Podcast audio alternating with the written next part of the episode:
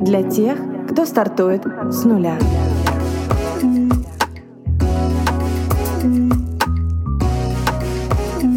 С нуля.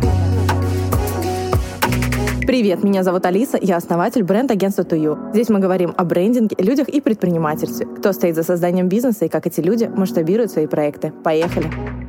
Друзья, всем привет! Уже по традиции последних двух месяцев. Сегодня понедельник, а значит новый выпуск. И тема нашего разговора — слово «нет». Забегая вперед, могу сказать, что это мое любимое слово, и мои дела кардинально поменялись ровно после того, как я научилась четко и ясно его говорить и, главное, принимать. Но тут нужно пояснить, что это не про бесконтрольное отрицание всего и вся, это про другой способ мышления. Считается, что слово «нет» имеет негативный окрас. Когда ты даешь согласие человеку, говоришь ему «да», это доставляет удовольствие. А удовольствие — это хорошо. Все счастливы, все довольны, все рады. А вот слово «нет» при таком раскладе — это просто убийца переговоров и соглашений. Так считает в комплексе весь мир, построенный на компромиссах, но я думаю, что это не так. Мне кажется, слово да, очень часто выдает страх поражения. Многие всю жизнь боятся получить отказ, но кто порождает этот страх? Нужда нравится, желание угодить, быть хорошим, любимым, принятым, ну и так далее. А вот если этого желания нет, если ваша самооценка никак не пострадает от того, что вы либо отказываете, либо принимаете отказ. Как часто вы бы использовали это слово в лексиконе? Я предлагаю обсудить отказы в контексте первое, почему нам страшно, неприятно их получать и как с этим бороться. Здесь обсудим личное восприятие и как оно влияет на нашу жизнь в целом. И второе, как сделать так, чтобы отказов в рабочем ключе стало меньше. Представим ситуацию. У вас заявка от потенциального клиента, и вы обсуждаете условия сотрудничества. И в разговоре вы понимаете, что все вроде довольны, условия нравятся, вы стыкуетесь по ментальным соображениям, но тут выступает моя любимая фраза. Все классно, но нам дорого, давайте скидку. Когда мы открывали агентство, мы работали прям за копейки. Комплексный SMM за 8500. Привет! Я сейчас вообще не понимаю, как такое возможно было, но я осознаю, что такие низкие цены я ставила ставила, помимо того, что не понимала ценность продукта и не ценила себя как профессионала, еще и из-за страха получить отказ. Но и тогда мы нарывались на людей, которые говорили дорого. На страхе потерять клиента можно начать суетиться и ужиматься, лишь бы клиент не ушел. Придумывать какие-то акции себе в ущерб, отрабатывать в ноль, ну или как у нас там любят, ради кейса. Но это не рабочая история. Почему? Потому. Очень часто те, кто продают на психологическом уровне, ставят себя в позицию просящих. Но важно понимать, что мы продаем услуги, находясь с клиентом на одной ступеньке. У клиента есть запрос на решение проблемы, а мы мы предлагаем этот запрос решить. Не втюхать обманным путем какую-то ненужную вещь, а решить качественно проблему. И эти позиции равнозначны. До принятия решения нас обычно переполняют эмоции. Мы мечемся из одного края в другой. Очень хочу закрыть этот контракт. Понимаю, что клиент гнет условия по скидке, но очень хочу. Или очень хочу эту сумку. Да, сейчас не совсем удачно, но очень хочу. Иногда такие колебания заметны всем. Иногда они скрыты. Но это важно понимать. Первостепенная задача введения переговоров заменить принцип компромиссов на принцип решений. Возвращаясь к нашему клиенту,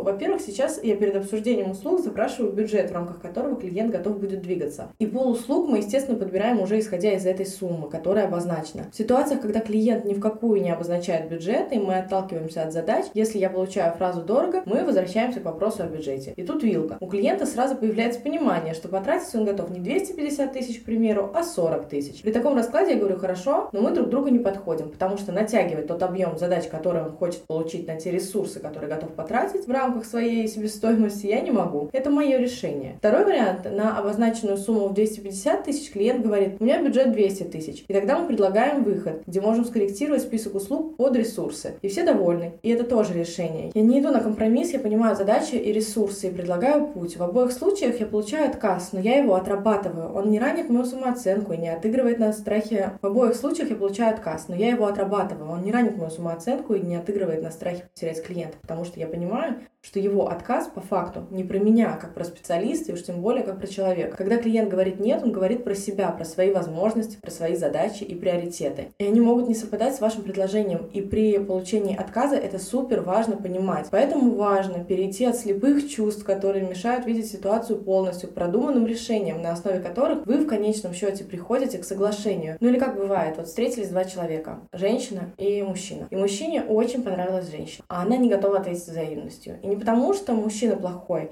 Просто, допустим, она не любит лысых, а любит блондинов с голубыми глазами. И это для нее супер важный пунктик. И какой смысл убеждать ее в том, что он сейчас отрастит волосы, перекрасится в светлые вставит линзы? Нет смысла. Или ей терпеть его лысину. Может, на первых порах стерпится, но потом же бесить начнет. А если бы кто-то сразу сказал, извини, ты очень хороший, но мне нравятся блондины. Давай кофе выпьем, с тобой интересно. Так просто и по-человечески. Оба бы не потратили время и получили шанс найти кого-то по себе. Просто не нужно идти на компромиссы по ключевым для вас вопросам это всегда выйдет боком. Был опыт у меня, я очень хотела получить проект в кейсы, но клиент выбивал скидки, и я на них пошла. Потом 4 месяца мучилась, потому что он за 3 копейки отымел мне всю мою голову. Мы хищники по натуре, и слабость очень считывается на интуитивном уровне, и когда вы ощущаете эту слабость в оппоненте, нужду, подобострастие, это производит плохое впечатление, и в итоге из вас начинают вить веревки. Сталкивались с рекламными прозвонами? Вот пример. Добрый день, меня зовут Александр, я занимаюсь рекламным продвижением. Уделите мне 5 минут, и я расскажу о возможностях нашего сотрудничества сотрудничества. Ну или «Добрый день, меня зовут Александр, мы занимаемся рекламным продвижением. Я не уверен, подходит ли наша компания для решения ваших задач, но я бы хотел встретиться с вами, возможно, мы найдем точки соприкосновения». И там, и там мы можем получить «нет» в ответ. Но слышите тональность? В первом случае с позиции «дайте, пожалуйста», а во втором на равных, не с позиции просящего. Очень важно понять, что вы ни в чем не нуждаетесь, вы просто чего-то хотите. Мне нужно — это проигрыш. Я хочу — это победа. Глобально от конкретного «нет» ничего в вашей жизни не изменится. Уйдет один клиент, окей, придет другой. В апреле мне подряд позвонило 4 клиента и сказали, что они отказываются работать с нами дальше. И у каждого я выяснила причину. Почему, куда и для чего. Один продавал бизнес, другой перестраивался на другую платформу, где мы ничем не могли помочь. Третий вообще не понимал, что делать дальше и как жить, и ушел переживать. Четвертый решил уехать из страны, и на данный период времени у него изменилась приоритетность. Ни один из них не сказал, что, ребят, вы работаете плохо, услугу делаете хреново, я поэтому от вас ухожу. У каждого были свои причины. И что тут важно? Разговаривать. Каждый отказ — это повод проанализировать ситуацию в глобальном или локальном смысле. И даже если клиент уходит из-за того, что вы плохо отработали, это возможность улучшить сервис, ну или повысить качество услуг. Это в любом случае точка роста. Отказ — это не конец света. Когда вы даете оппоненту возможность отказаться и сами за собой оставляете это право, это развязывает руки. Это уже не про разговор просящего и дающего, это про разговор двух взрослых людей, которые на равных хотят решить задачу. У нас в социуме есть стереотип. Если ты продаешь, то ты обязательно впариваешь. Причем этот стереотип как-то лежит в головах и у продающих, и у покупающих. Мы же начинаем, как Иванушки, которых в печку засовывают, отпираться, когда нам что-то предлагают ногами и руками. Нет, спасибо, мне это не интересно. Ну, я в целом сама так делаю. А все почему? Потому что сама культура переговоров построена не на задаче решить проблему, а на задаче предложить как можно больше, чтобы клиент выбрал. Зачем тратить время и слова на это? Проще же начать с вопроса, банального и простого. Чем я могу быть полезна? Какую задачу надо решить? Узнать у клиента, какая там проблема-то вообще. Здоровое отношение к продаже и стоимости собственных услуг – это залог профессионального роста. При всей возможной любви к работе мы должны понимать, что, ребят, мы тут не за красоту сидим, а за деньги. И мы все хотим зарабатывать. Мы на клиентах, а клиенты на нашем продукте. И это нормально. Но просто вопрос в том, как это правильно подать. И здесь э, мы плавно перешли к моменту про то, как реже получать отказы. Спросите, что надо, а не предлагайте, что есть всем списком. Мы вчера с подругой разговаривали, и она мне такую фразу сказала. Все же просто, когда ты словами через рот берешь и озвучиваешь. Интересуешься, узнаешь и даешь то, что просят. Все. Люди знают, что им нужно нужно. Спросите их, и они ответят. Знаете, книга есть такая «Пять языков любви». И там говорится о том, что у каждого человека есть свой язык, через который он понимает, что его любят. Для кого-то это подарки, для кого-то внимание, кому-то важно, чтобы его обнимали. И бывает, что люди в паре говорят на разных языках любви. Например, для нее это обняться, а для него подарки. И он задаривает ее подарками, а ей начинает казаться, что он от нее откупается. И наоборот, он, может, дрель хотел бы получить просто так без повода, а она каждый вечер садится к нему на диван и обнимает. И оба в конечном счете приходят либо к разводу, потому что, оказывается, мы не любим друг друга, либо к семейному терапевту. Ну, по той же причине. Так вот, перекладывая эту историю на общение с клиентами, я не прошу никого обнимать, а лишь хочу наглядно показать, что у каждого свои причины и задачи, и каждый транслирует их так, как умеет. Так вот, задача того, кто продает, понять то, что нужно покупателю, и предлагать решение, исходя из запроса. Тогда процент отказов снижается в разы. Ничего не предполагайте, ничего не ожидайте, освободите сознание, задавайте вопросы и слушайте. Такая простая логика, друзья. На этом все традиционное. Давайте делать полезное вместе, делиться информацией. Поэтому делитесь подкастом. Я точно знаю, что то, о чем я говорю, помогает людям. Ну и до следующей недели. Пока-пока.